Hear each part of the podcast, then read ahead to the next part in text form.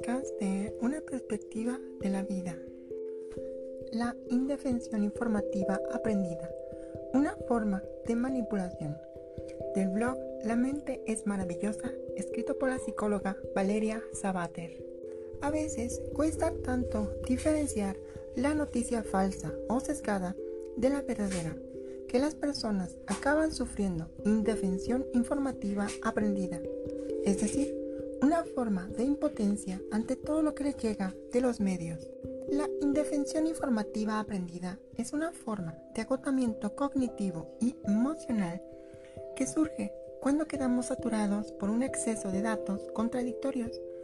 Podríamos decir que es un paso más allá a la clásica infoxicación, es decir, cuando sufrimos una sobrecarga informativa la siguiente fase en ese estado mental es la impotencia y darnos por vencidos o vencidas.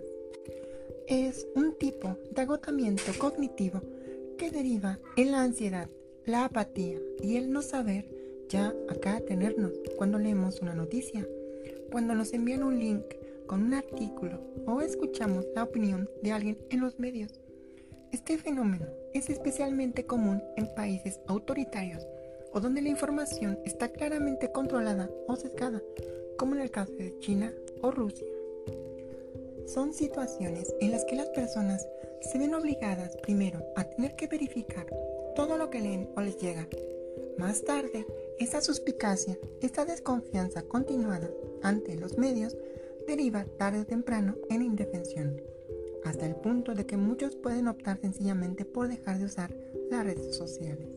Cita si no se sabe lo que se está buscando, si no se tiene idea de lo que es relevante, dispuestos a cuestionársela esta idea, si no se tiene eso, explorar Internet es solo tomar al azar hechos no verificables que no significan nada.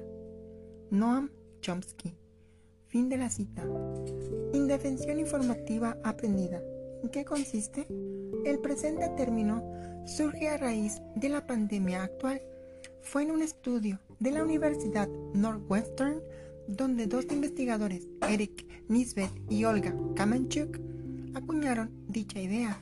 La indefensión informativa aprendida surge a raíz de la infodemia, abundancia de información, y la propia desinformación. Cuando estas dos variables se convierten en una constante, las personas ya no saben a qué atenerse, no saben a qué dar autenticidad. Poco a poco aparece el agotamiento y más aún las creencias inexactas.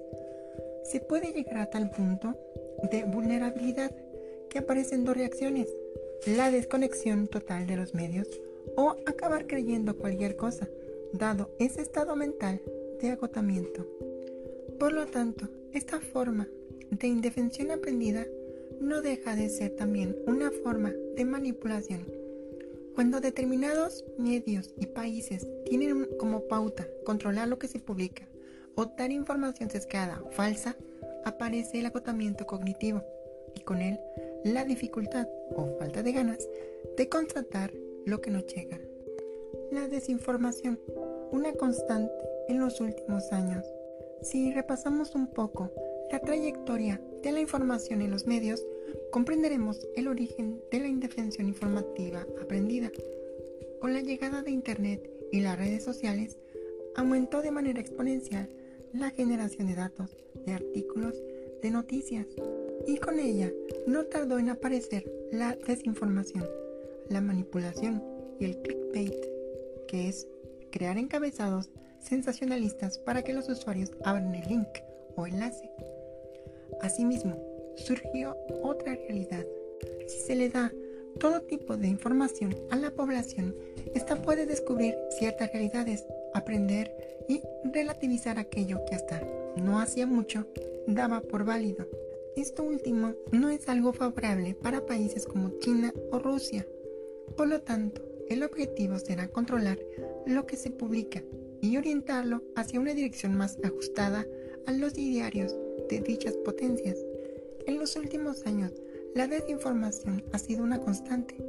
Han sido tantos los datos recibidos, tantas las contradicciones que hemos leído y se ha puesto tan en duda a la ciencia que muchas personas han caído en un claro agotamiento, también en la indefensión informativa aprendida. La indefensión informativa aprendida y el agotamiento cognitivo. Cuando lo único que leemos son noticias conspiranoicas y descubrimos que muchos de los datos que nos ofrecen son falsos, aparecen dos procesos. El primero es el agotamiento cognitivo, el cual deriva del evidente exceso de información. Por su parte, la indefensión informativa aprendida surge con la apatía y el desánimo ante los medios que solo buscan manipularnos. Ese agotamiento cognitivo y emocional nos resta incluso recursos para juzgar y ser cautos ante la información que nos llega. Ya no hay ganas de contrastar lo que nos llega. Se duda de todo, o bien se acaba dando por válido todo lo que llega por ese agotamiento que apaga el pensamiento crítico. La indefensión informativa aprendida puede hacer que dejemos de verificar la información que leemos a diario en las redes sociales. El agotamiento y la infodemia también son formas de manipulación. En efecto, esta es una variable que debemos considerar. La infodemia o el exceso de información que recibimos a diario nos agota y puede hacernos caer en ese tipo de indefensión con la cual ya todo nos da igual. Es un tipo de manipulación mediática que logra o bien que dejemos de informarnos o que demos por válido todo lo que nos llega. Esta no es una buena estrategia y más en los tiempos actuales.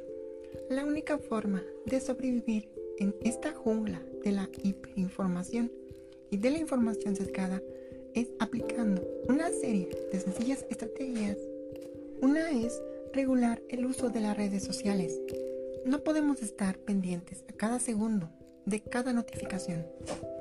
La otra es mantener nuestra mirada crítica, contrastar a cada información y averiguar cuáles son las fuentes que se usan.